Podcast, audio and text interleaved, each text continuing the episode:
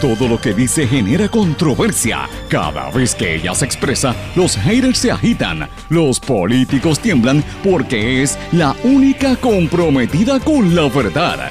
Periodista, bloguera, relacionista licenciada, analista de la noticia, escritora y le dicen la provocadora en las redes sociales. Y ahora comienza en blanco y negro con Sandra Rodríguez Coto.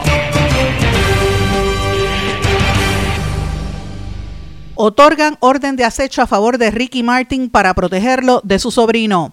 Bienvenidos a su programa en blanco y negro con Sandra para hoy lunes 12 de septiembre de 2022. Les saluda Sandra Rodríguez Coto. En exclusiva, tribunal concede a Ricky Martin orden de acecho contra su sobrino. Prohíbe a Denis Yadriel Sánchez Martín que hostigue y extorsione a su tío, ya que existe riesgo sustancial a la seguridad del artista. Martin había demandado por 30 millones de dólares y el sobrino radicó una querella por agresión sexual. Tenemos todos los detalles en la edición de hoy. También en exclusiva, esta semana será el anuncio oficial de la Oficina Enlace para la Comunidad Sorda. Señalamientos con la elección especial de ayer, donde el ex representante Juan Oscar Morales ganó el espacio senatorial que dejó Larry Selhammer. Convencido gobernador Pierre Luisi de que la mayoría de los jóvenes en Puerto Rico son estadistas. Expone los retos ante la marcada reducción poblacional. Se han ido en dos décadas casi 700 mil puertorriqueños. La banca hipotecaria se prepara para una contracción del mercado.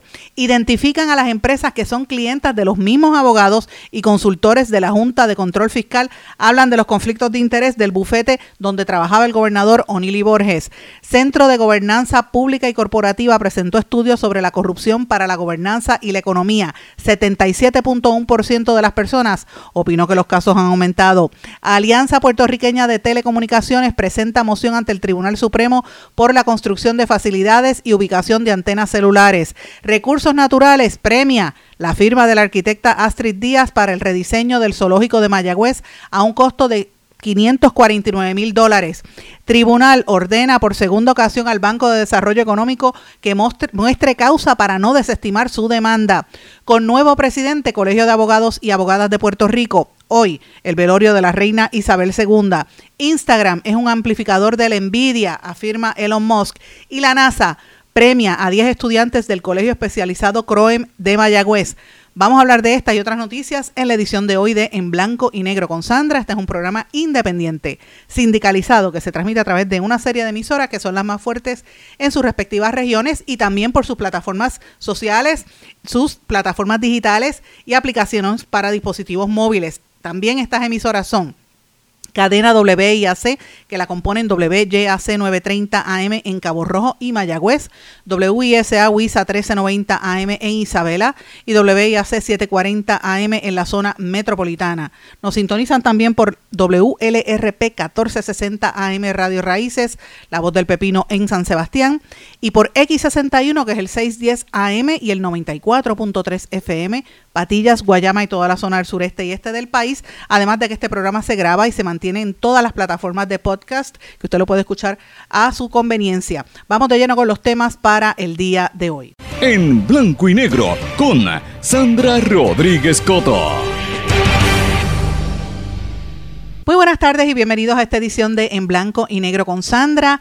Espero que estén todos muy bien, con la energía bien en alto después de un fin de semana donde se supone que hayamos descansado, ¿verdad? Yo sé que mucha gente lo, lo aprovecha para hacer sus eh, cosas, ¿verdad? Y, y también otros para descansar, pero lo importante es que estemos listos porque esta semana va a estar cargada de informaciones y de noticias y lo vamos a ver en este programa.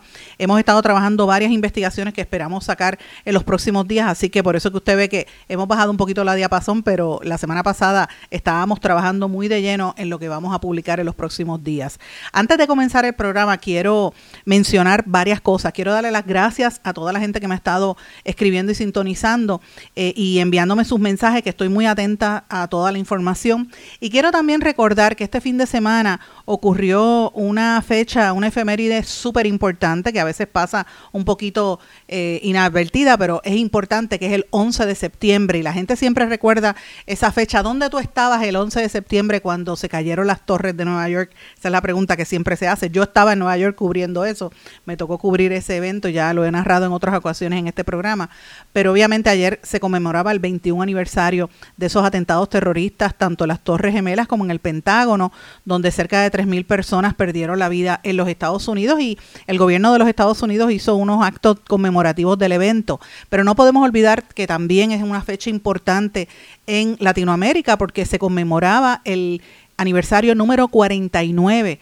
del golpe de Estado que se hizo en Chile a el entonces presidente Salvador Allende y ahí fue que se estableció una cruenta dictadura cívico-militar que lideraba Augusto Pinochet que le costó miles de vidas a los chilenos en esa época en que en los países de Sudamérica estaban, ¿verdad?, estos dictadores muchas veces financiados y apoyados por, por instituciones como la misma iglesia y como Iglesia Católica y como el gobierno de los Estados Unidos, porque pasó también en Argentina y en otros lugares, pero esa, esa dictadura de Chile pues fue nefasta y es, es importante recordar que eso también ocurrió en un 11 de septiembre. Así es que venimos de un fin de semana de mucho evento y unas fechas claves también. Mucha gente estuvo pendiente a lo que estuvo ocurriendo en el Reino Unido. Hay gente que está pegada desde la semana pasada cuando falleció la reina Isabel. Hoy es el velorio, hoy es el funeral finalmente. Ella se anunció eh, formalmente la, eh, a, Carlos como el, el rey y eh, también salieron los dos hijos que estaban peleados, William y, y Harry con sus respectivas esposas a caminar y, eso pues fue una sorpresa bastante grande, pero luego trascendió de que hubo una negociación ahí muy fuerte para que estos dos hermanos que llevaban años sin hablarse pues salieran juntos. Así es que vamos a ver mucha noticia sobre esto y esto va a continuar porque después viene la coronación, porque coronan al príncipe de Gales y posteriormente la coronación formal del nuevo rey, o no sé cuál es de las dos primeras, pero una de las dos va a ocurrir eh, antes que la otra. Inevitablemente los dos eventos son... Eh, situaciones importantes. Vamos a estar hablando de eso porque hay mucha gente que está muy atento a lo que ocurre en, Inglaterra y es como una, como si fuera una moda, ¿verdad? Interesante por demás porque la gente se olvida de que aquí nosotros no tenemos vínculos reales con Inglaterra, más allá de que en tres ocasiones los puertorriqueños y los colonos eh, de, nuestro país los sacaron cuando trataron de invadir a Puerto Rico y la historia hay que recordarla, ¿verdad? Vamos a hablar más, de, más adelante de eso, pero bueno, quiero comenzar con una noticia que está rompiendo hoy, una exclusiva que tenemos que eh, estamos publicando en todas nuestras plataformas digitales con el documento, como siempre hacemos para que usted lo vea. El tribunal le concedió al cantante Ricky Martin una orden de acecho en contra de su sobrino, señores. La orden prohíbe a Denis Yadriel Sánchez Martin que hostigue y extorsione a su tío, ya que existe un riesgo sustancial a la seguridad del artista. Y Ricky Martin había, como ustedes saben, había demandado por 30 millones al sobrino y el sobrino había radicado una querella por agresión sexual. Señores, este es un caso bien complejo complejo que quiero entrar en detalle con ustedes en estos momentos, porque lo venimos trabajando desde hace unos días que nos enteramos que había unas movidas eh, más allá de lo que ha trascendido públicamente en cuanto a este caso. La crisis que vive el cantante no para. Y el documento que nosotros estamos haciendo público es una orden que emitió el viernes un juez de primera instancia de San Juan que le concedió al artista la orden de protección al amparo de la ley contra el acecho, la ley 284 del 1999. Esa orden establece que el cantante ha sido víctima de un continuo patrón de hostigamiento, acecho y amenazas a su vida y a dañar su reputación por parte de su sobrino Denis Yadiel Sánchez Martín, de 21 años. El documento que nosotros obtuvimos a través de unas fuentes que tenemos en el tribunal establece que se demostró que existe una probabilidad sustancial de riesgo inmediato a la seguridad de Ricky Martin o a la seguridad de algún miembro de su familia directa. La orden la concedió el juez José Caraballo López y está vigente desde el pasado viernes 9 hasta el miércoles 28 de septiembre de 2022 y esta orden a la vez coincide con otros asuntos judiciales, otros procesos que van de la mano. Hoy, si ustedes se levantaron por la mañana, vieron en la prensa unas reacciones de los abogados de Ricky Martin a, eh, ¿verdad? A, una orden que había puesto el sobrino por agresión sexual, que originalmente no se dijo quién era, pero después se supo que era él. Y los abogados de Ricky Martin, particularmente el licenciado Andreu, estaba reaccionando. Pero es importante que usted sepa que esto, esto, esto también ocurrió el viernes y no había salido, que es una orden de eh, acecho contra el sobrino. Es interesante lo que está pasando allí, muy fuerte, porque mientras el viernes pasado eh, trasciende que el artista había demandado a su sobrino por unos hechos similares, por, por acoso, lo, lo, acusó de extorsión, persecución maliciosa, abuso del derecho, daños y perjuicios y reclamó 30 millones de dólares por los daños y las pérdidas en contratos que, que había tenido el, artista provocado en el daño a la imagen y a los proyectos que él tenía a raíz de la acusación original del sobrino. Mientras eso sucedía, el sobrino radicó ante el negociado de la policía una querella por agresión sexual contra su tío, que es Ricky Martin, que es, cuyo nombre de pila es Enrique Martin Morales. Eh, y obviamente, el, y voy a leer una, una cita que me envió porque le, pregunté al licenciado José Andreu Fuente, que es uno de los abogados de Ricky Martin, que dijo lo siguiente, estas afirmaciones son tremendamente ofensivas y completamente desvinculadas de la realidad. Cuando este hombre hizo acusaciones similares anteriormente, su caso legal tuvo que ser retirado, sobre todo porque él mismo admitió bajo juramento que Ricky Martin nunca lo había agredido de ninguna manera. Ahora, después de ser demandado por tratar de extorsionar al señor Martin, está intentando difundir sus mentiras nuevamente. Es hora de que los medios de comunicación dejen de darle el espacio a este individuo que busca publicidad y le permitan obtener la ayuda mental que claramente necesita. Esto dijo el licenciado Andreu Fuentes. Yo tengo que mencionar algo. Eh, eh, obviamente él es el abogado de defensa de Ricky Martin y, tiene un equipo completo de abogados el artista, que es, es, obvio que van a reaccionar de esa manera, pero la libertad de expresión nos permite y nos exige eh, publicar todo lo que salga, aunque sean unas acusaciones de este, de este joven, por eso que estamos en este preciso momento dando a conocer que le erradicaron una orden de acecho. Aparentemente este muchacho estaba acechando a su tío constantemente, más allá de lo que había trascendido públicamente. Entonces es importante que esto trascienda y el abogado tiene que entender que, que, no es que le estemos dando espacio a, a, un individuo que busca publicidad, es que esto es noticia y que tiene que salir, sencillamente. Pero vamos al detalle del documento que, como dije, voy a hacer público para que ustedes puedan leerlo. La, petición de una orden de protección al amparo de la ley contra el acecho, ley número 284-199, fue radicada por los abogados de Ricky Martin contra el sobrino de este en el Tribunal de Primera Instancia de San Juan, ya que mi Ricky Martin está fuera de Puerto Rico, pero según la información que tengo, él está dispuesto a venir y quiere venir a, eh, presenciar esto y a, y a denunciarlo públicamente. A través de su representación legal, el artista alegó que es víctima de acecho por parte de su sobrino y cito, debido a que está intencionalmente o a sabiendas de que razonablemente la parte peticionaria, o sea, el sobrino, podría Ricky Martin podría sentirse intimidado ha manifestado el sobrino un patrón de conducta consistente en amenazas, persecución u hostigamiento de la parte peticionaria para atemorizarle que podría causar daños a su persona, a miembros de su familia o a sus bienes. En el documento se le pide al tribunal que ordene al sobrino de Ricky Martin que se abstenga de acosar, perseguir, intimidar, amenazar o de cualquier otra forma interferir con la parte peticionaria o miembros de su familia y le exigen que no se acerque ni al hogar de Ricky Martin, ni, ni a sus alrededores, ni al de sus familiares, ni al hogar de cuido, ni a la escuela de sus hijos. También le exige al sobrino que deje de estar llamándolo por teléfono, enviándolo mensajes de texto, eh, números personales, al trabajo y mensajes de correo electrónico y que se abstenga de comentar en las redes sociales. También le pide al sobrino que le entregue a la policía de Puerto Rico cualquier arma de fuego que le pertenezca o que tenga bajo su control. La orden explica que el sobrino, oigan esto, envió cerca de 10 mensajes diarios al cantante. Imagínate si estaba obsesionado, 10 mensajes diarios Incluso enviaba mensajes sin sentido. En cambio, el cantante, quien estaba fuera de Puerto Rico, contestaba algunos de ellos con palabras de aliento y de superación. Alega la orden de acecho que en enero del 2022 el sobrino Sánchez Martín publicó en, las redes sociales el número de teléfono celular privado de Ricky Martin. Luego, en julio, pidió una orden de protección bajo la ley 54 de violencia doméstica contra el cantante. Luego de expedirse esa orden provisional, el día de la vista, ustedes recordarán, el sobrino desistió de su solicitud. Pero después de todo, el sobrino volvió a hostigar y enviar mensajes al cantante en el mes de agosto y en lo que va de septiembre. Entonces, la solicitud de orden también dice que a principios de septiembre, a través de un tercero, este sobrino le pidió dinero a Ricky Martin, como que lo estaba chantajeando. No se informa quién fue ese tercero.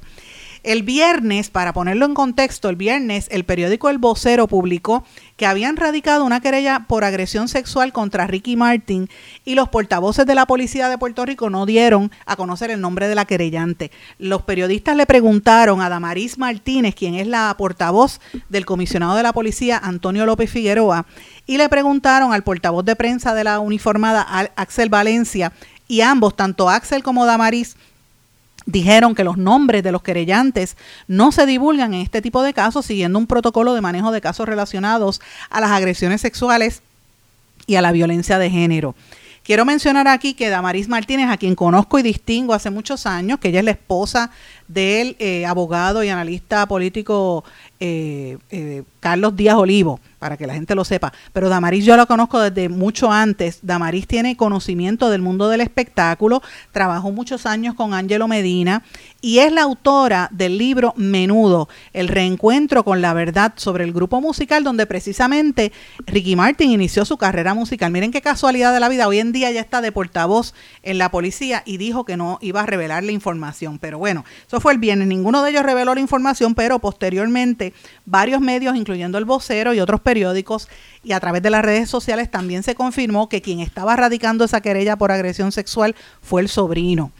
Y el caso lo refirieron a la División de Delitos Sexuales del área policíaca de San Juan, que iba a supuestamente entrevistar las partes. Pero el tracto del caso comienza antes.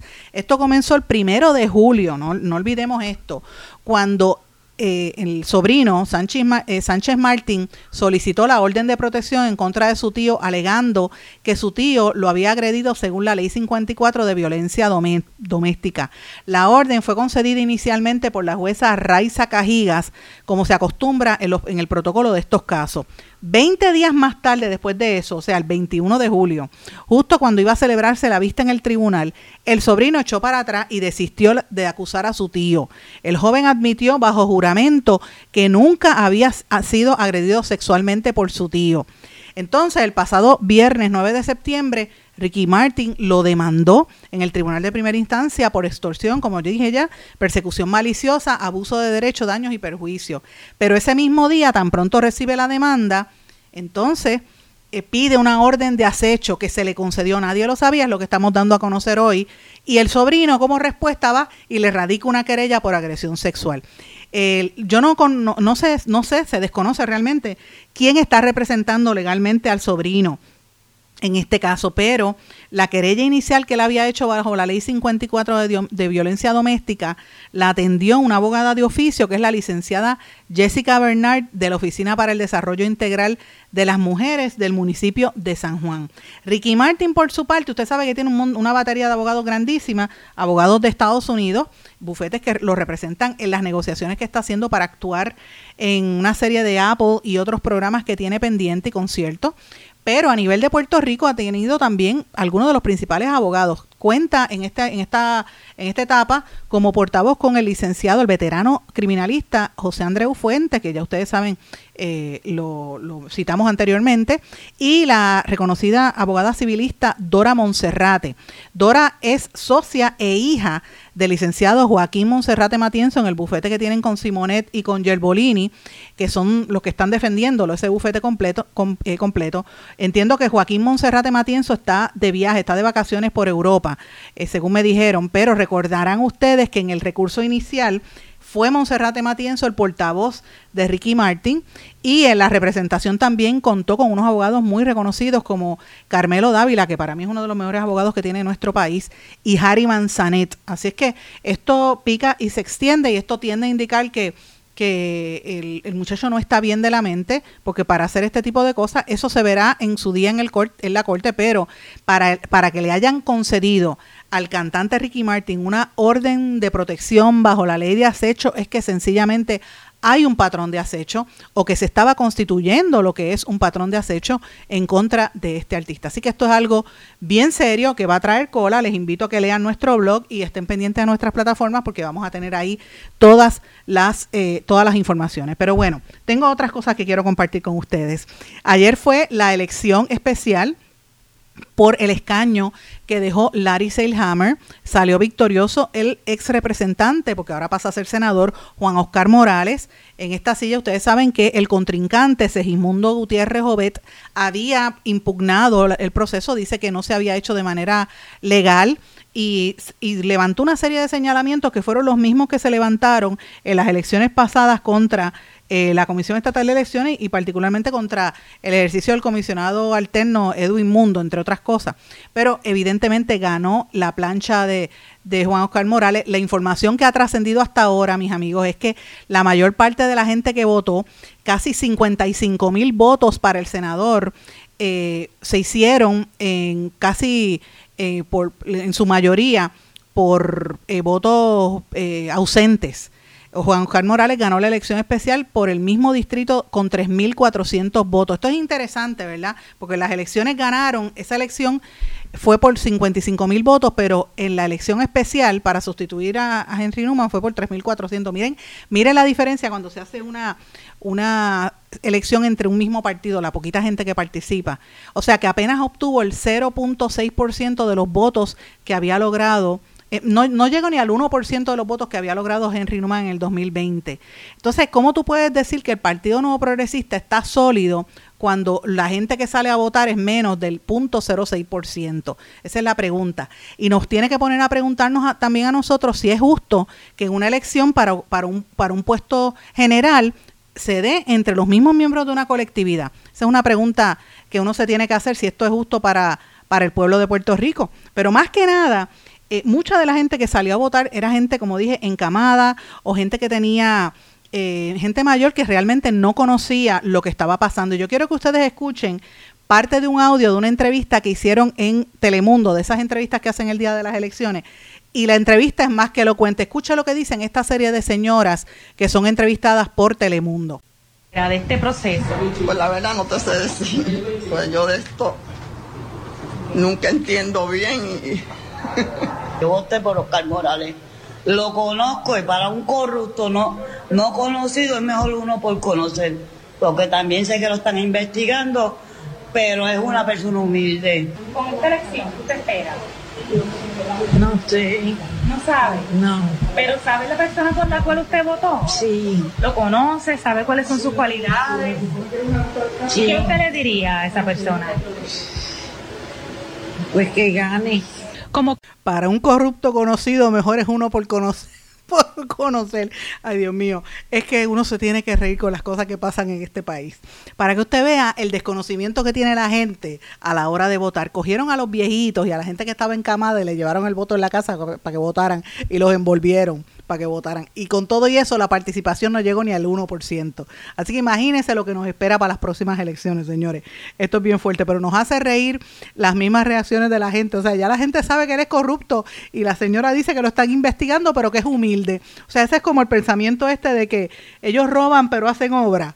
Y uno dice, Dios mío, pero ¿dónde vamos a llegar? Dónde están los valores y, la, inteligencia de, de, este pueblo, pues mire, ahí usted sabe dónde está la cosa política de nuestro país. Tengo que hacer una pausa. Cuando regrese vamos a hablar de otras noticias importantes sobre casos que vienen a nivel de tribunales para Puerto Rico. Regresamos enseguida. No se retiren, el análisis y la controversia continúa en breve, en blanco y negro, con Sandra Rodríguez Coto.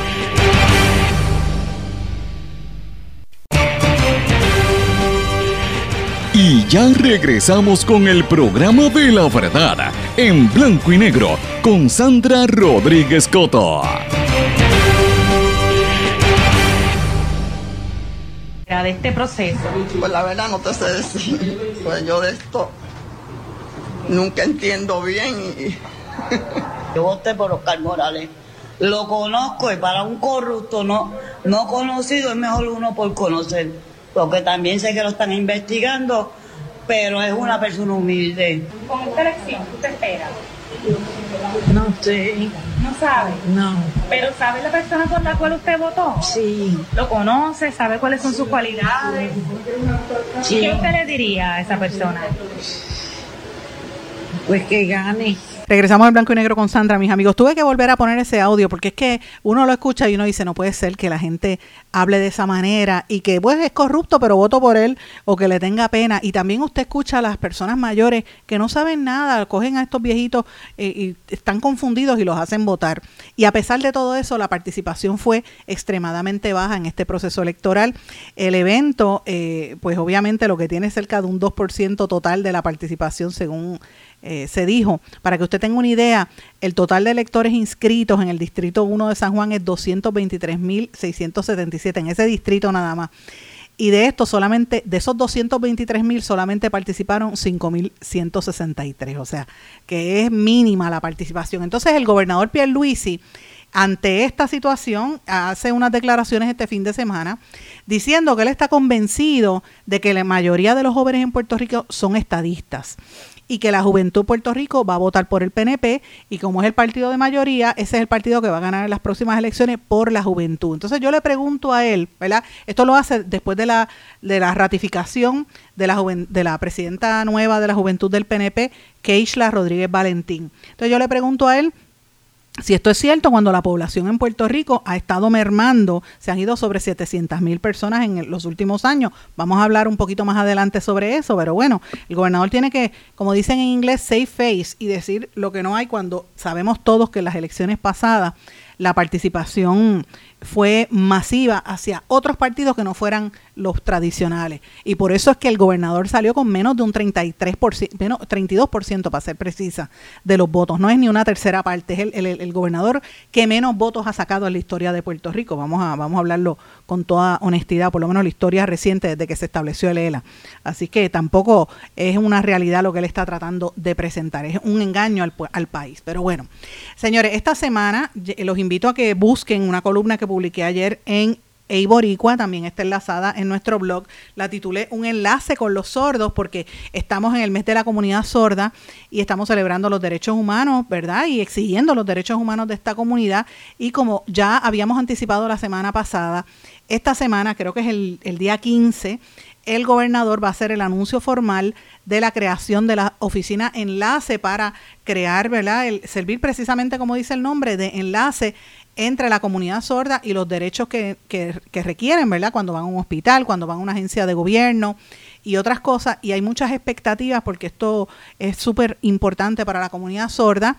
Eh, además de esto, la oficina va a proveer servicios de gestoría, referido y coordinación de servicios a las personas sordas en diferentes agencias de gobierno y tendrá la responsabilidad de convertirse en el intérprete oficial del gobierno de Puerto Rico para integrar a la comunidad sorda los mensajes de Estado, los debates, los informes fiscales, las actividades públicas y otros foros pertinentes. Van a nombrar al licenciado eh, el, eh, Troche, José, Juan José Troche, que estaba en la Sociedad para Asistencia Legal, que yo entiendo que él no es estadista, pero sí es un activista de la comunidad sorda, así que por eso lo nombran. Así que lo estoy adelantando porque va a haber bastante noticia sobre esto en los próximos días. Pero bueno, señores, hablando de población, y esto es importante, como había dicho hace unos minutos, este fin de semana la querida amiga y demógrafa Judith Rodríguez dio a conocer un estudio, un panorama sobre la crisis demográfica que, que tiene Puerto Rico y esta esto fue en el contexto del 55 aniversario del programa de demografía en la Escuela Graduada de Salud Pública en la Universidad de Puerto Rico en el recinto de ciencias médicas en, en, Puerto Rico, ¿verdad? Mire qué nombre más grande, pero bueno, es en el recinto de ciencias médicas. Y el dato de este estudio, lo interesante que presenta la demógrafa es que en las primeras dos décadas del siglo XXI, Puerto Rico perdió casi 700 mil habitantes y esto constituye un 18.3% de la población o casi una quinta parte de la población. Las repercusiones de este cambio tan dramático no han sido motivo de análisis por el gobierno y esto va a tener unas repercusiones grandes eh, cuando uno ve la disminución poblacional que sigue bajando en la última década. ¿Qué es lo que va a pasar por Puerto Rico? o mejoramos o esta situación se va a agravar. Eh, y esto fue lo que ella plantea en ese programa, en ese, en esa charla, dijo que la, la, la reducción tan baja, tan grande en, en 20 años tiene unas implicaciones a nivel económico y a nivel social. Entre los factores, obviamente, está la, las contribuciones más altas, las crisis que hemos vivido, la pandemia eh, y todo esto, pues la falta de, el, problema de salud y de y de calidad de vida. Ahora mismo mucha gente está harta. Cualquier profesional, y usted que me está escuchando, tiene que sentirse igual que, que uno se siente cuando uno está tratando de trabajar y echar hacia adelante y se va a la luz entonces se te dañan los enseres y tú no tienes como calidad de vida, tú no puedes vivir así, en ningún sitio se puede vivir adecuadamente. Entonces no hay una respuesta del gobierno. Primero, por casi un año y medio el gobernador con un desdén, de, eh, eh, ¿verdad?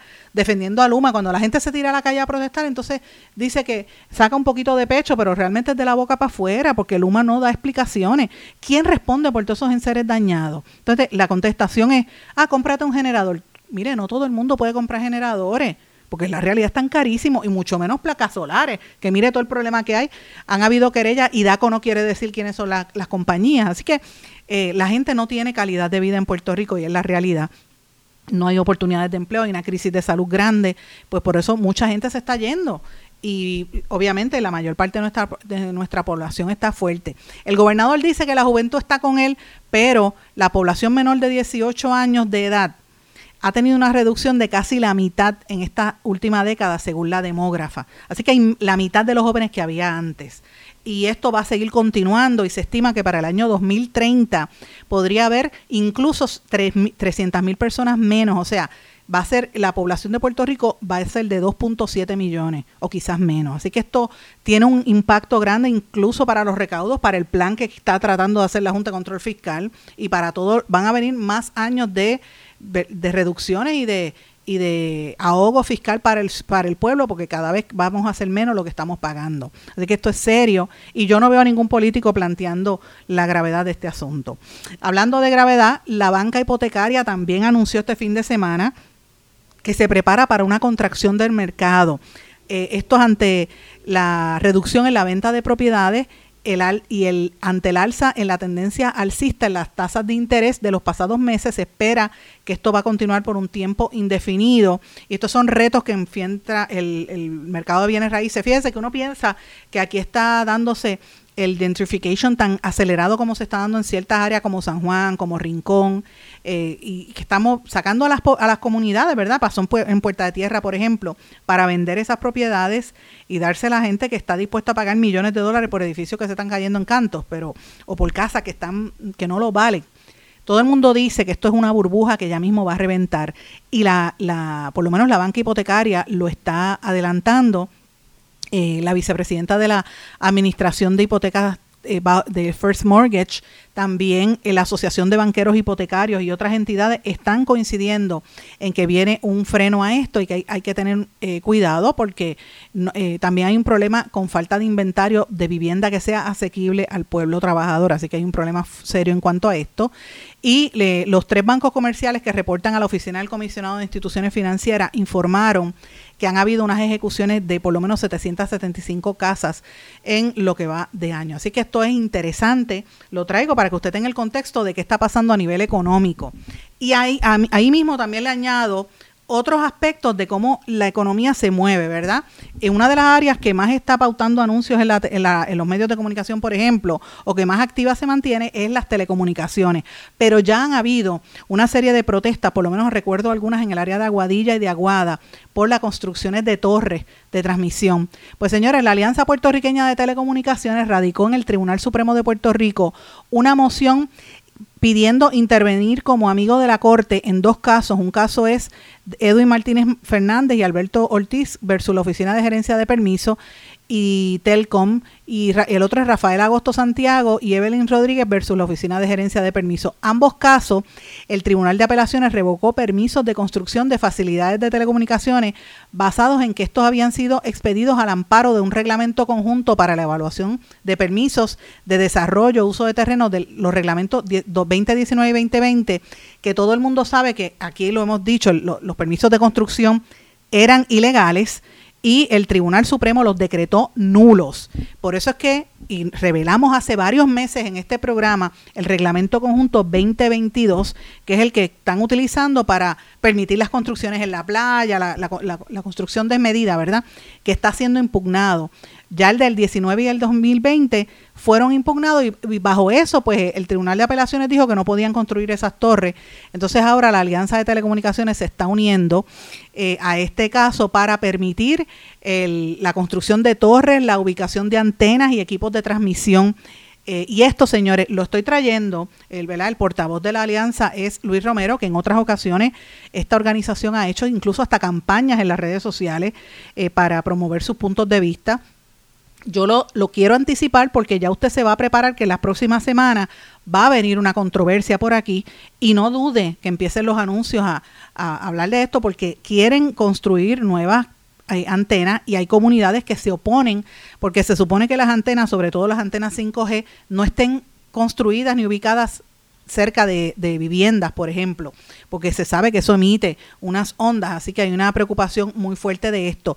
La alianza de, los proveedores de telecomunicaciones, eh, para que usted tenga una idea, esta alianza, eh, la Alianza Puertorriqueña de Telecomunicaciones, el nombre correcto, APT, representa más de una veintena de compañías proveedoras de servicios de telecomunicaciones, compañías constructoras y operadoras de infraestructura de telecomunicaciones. Así que por ahí viene una controversia en cierne que es bastante grande y usted va a estar escuchando de esto mucho. Ya, ya usted sabe que se lo advirtió el blanco y negro con Sandra cuando lo escuche en otra parte.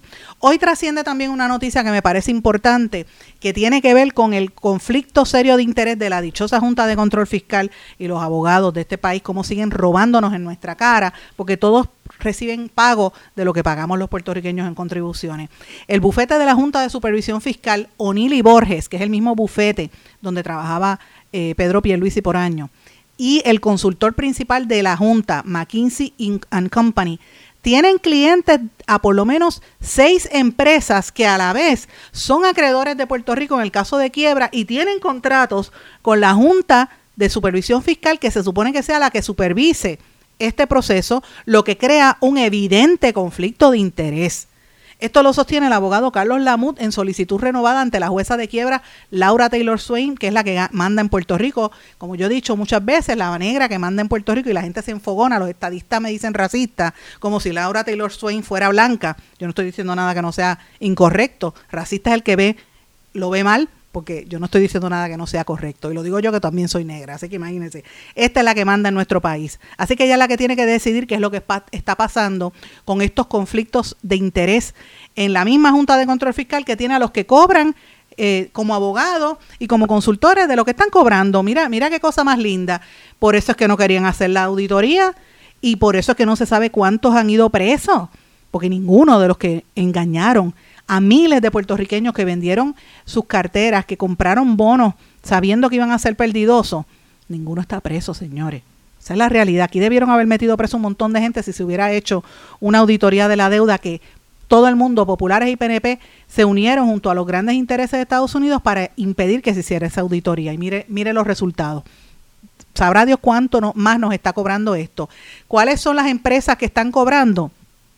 AES, Ecoeléctrica, New Fortress Energy, Energía LLC, Puma Energy Caribe, todas del sector de energía, así como la aseguradora de salud Molina Healthcare de Puerto Rico y más que miren quién, la consultora financiera UBS, incluyendo sus fondos de inversión y afiliadas en la isla. Recordemos que UBS era dirigida por este señor que lo destituyeron, eh, el, que estaba en el Caribbean Business precisamente, este Miguel, Miguel Ferrer. Así que de eso es que se trata y esto es parte de la información que está trascendiendo en el día de hoy. Tengo que hacer una pausa porque me, me, traiciona el tiempo, pero esto es una información que está reportando el compañero eh, Oscar Serrano y me parece que es importante, otros periodistas también lo están publicando, me parece que es importante este serio conflicto de interés que hay entre la Junta de Control Fiscal y los bufetes que representan eh, acreedores y representan también al pueblo de Puerto Rico a la misma vez. Voy a una pausa, regresamos enseguida. No se retiren, el análisis y la controversia continúa en breve, en blanco y negro, con Sandra Rodríguez Coto. En mi pueblo se chinchorrea bien duro. Aquí me cubre mi plan médico y en tu pueblo también. En mi pueblo es donde tenemos las mejores vistas. Aquí cubre mi plan médico y en el tuyo también. En mi pueblo se goza de verdad. Aquí me cubre mi plan y en tu pueblo también. Plan de salud Menonita en todo Puerto Rico. El plan médico que te cubre con una extensa red de médicos, especialistas y laboratorios. Además, te cubre en el hospital de tu preferencia en cualquier lugar de Puerto Rico. Plan de salud Menonita.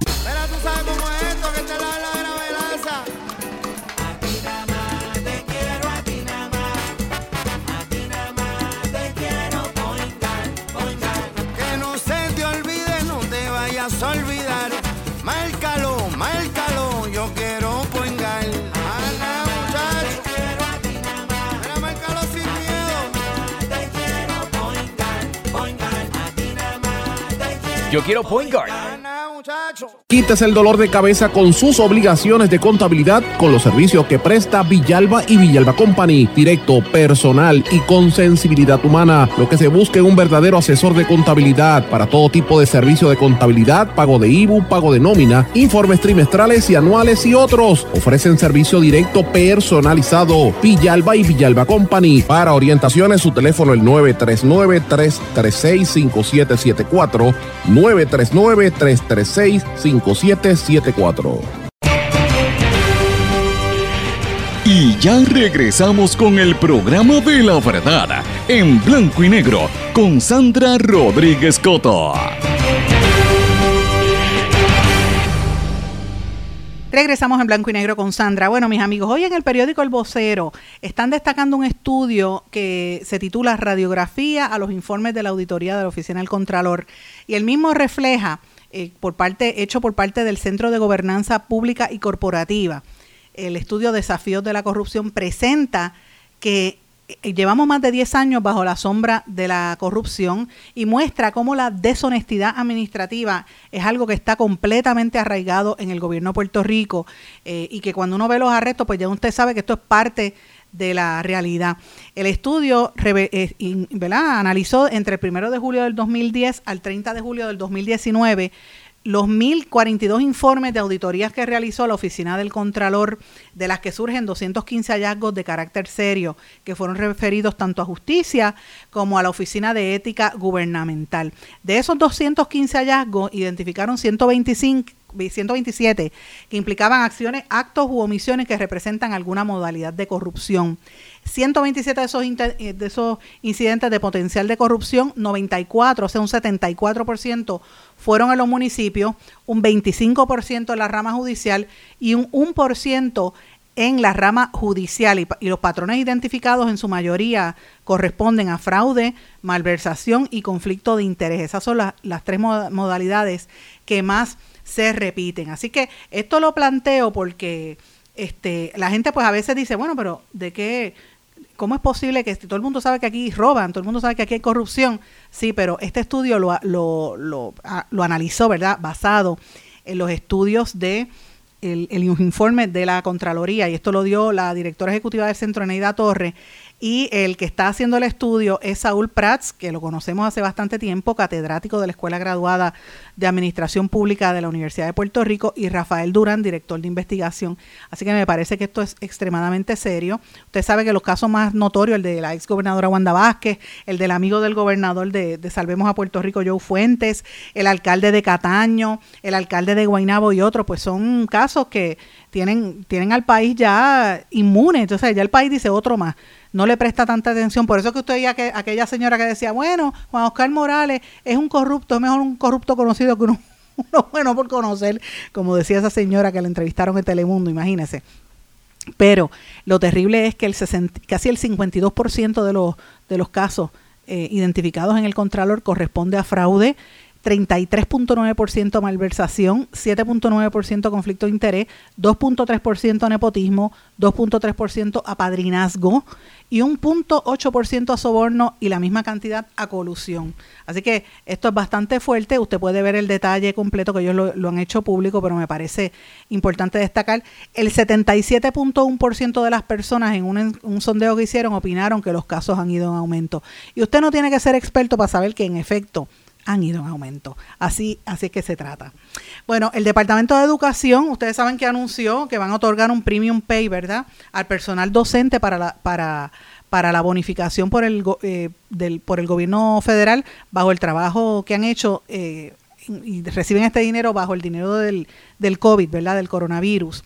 Pues la organización Educamos está denunciando que estas son unas medidas punitivas y cómo es posible, y dice que en vez de ejecutar la bonificación como acto de agradecimiento al personal por su sacrificada labor, el departamento utilice el mismo para promover el hostigamiento laboral y hasta el carpeteo de parte de los supervisores hacia el magisterio.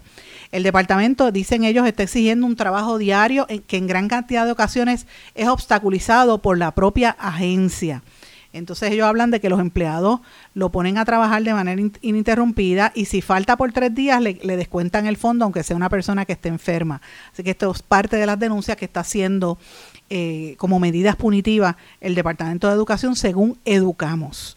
Señores, este fin de semana el Colegio de Abogados y Abogadas de Puerto Rico, con más de un 60% de la matrícula, eligió a Manuel Quilinchini como el nuevo presidente de la organización con 1.351 votos y eligieron también a Ivonne Lozada, Vivian eh, Godinox, Kevin Miguel Rivera y Lindsay Murillo como delegados por acumulación.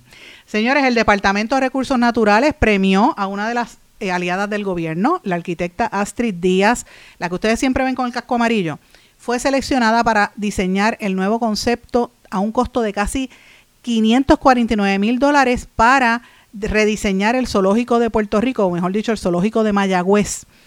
Eh, y obviamente, eh, mejor conocido como el doctor Juan A. Rivero, que ha estado cerrado desde el año 2017 y lo van a remodelar. El- en el zoológico actualmente habitan 339 animales de 87 especies distintas. Así que eh, esto es parte de lo que ya le van a pedir para que re- remodele este, este haber que es del pueblo de Puerto Rico. También llamó la atención de que por segunda ocasión el, el juez que atiende una demanda del Banco de Desarrollo Económico le ordena a mostrar causa para no desestimarla. Es la segunda vez que le piden que coopere con el descubrimiento de, de prueba en el caso que el propio banco radicó para anular la venta de préstamos. Eso es un caos que hay en el Banco de Desarrollo Económico que va a traer cola, así que hay que estar atento a esta información. También les llamó la atención de que este fin de semana hubo una serie de incidentes de violencia bastante altos, como el individuo que le disparó en múltiples veces a, a su compañera en otro incidente más de violencia doméstica, señores. Esto fue en Caguas esto no para en Puerto Rico y yo no sé qué pasa con la con el estado de emergencia que para mí que no está funcionando y la oficina de, de la procuradora de la mujer menos todavía por eso que la sacaron no servía. Señores, vamos a pasar a notas internacionales porque tengo poco tiempo antes de, de que termine el programa. Hoy es el velorio de la reina, eh, la reina Isabel, que hoy pues todo el protocolo, la gente ha estado atenta a esto y yo, a mí me da ganas de reír porque cómo es posible que hasta han puesto la- la- las banderas a media hasta aquí en Puerto Rico, como Puerto Rico no tiene relación alguna con Inglaterra, por lo menos histórica. En tres ocasiones los puertorriqueños y los colonos puertorriqueños sacaron a la gente de aquí, a los ingleses que trataron de invadir, pero como no, la gente no quiere conocer la historia, pues están ahora, se dejan llevar por lo que salen en las revistas y en la televisión y están con esta cuestión del, de, la, de la monarquía y todo el lujo, que es como fascinante, fascinante como ver una película de televisión, ¿verdad? Como ver la serie The Crown, que de hecho está volviendo a verse, yo empecé a verla otra vez pa- para recordarlo, pero la realidad es que eh, no podemos olvidar que la muerte de la reina abre un dilema sobre el aspecto colonial y de imperial que tenía ese, ese país y cómo ella permitió eh, con, su, con sus acciones, ¿verdad?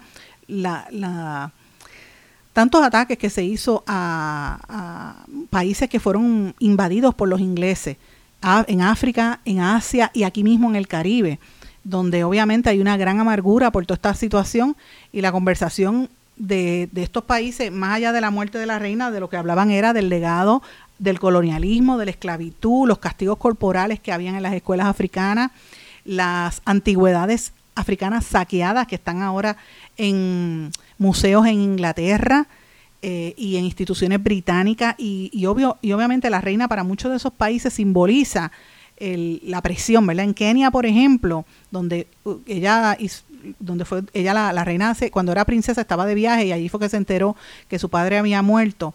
eh, obviamente, ella, eh, ahí hubo una, una, una rebelión donde prácticamente mataron a medio mundo.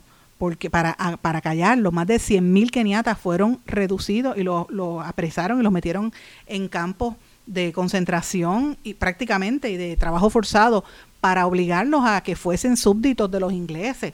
Y estamos hablando de 1956. O sea, no podemos olvidar ese aspecto colonial de Inglaterra y eso en la discusión a veces se, se obvia.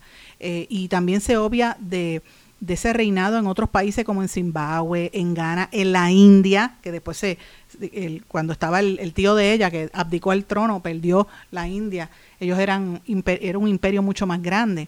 En Chipre, que está dividida por líneas étnicas, muchos, muchos griegos recordaban cuatro años de lucha de guerrillas librada a finales de la década del 50 también eh, contra los ingleses y prácticamente en- en- con excepción de 20 países los ingleses y el imperio inglés bajo el reinado de la de Isabel invadió el resto de los países del mundo, con excepción de 20 países que nunca invadió, todos los demás lo- los trató de invadir.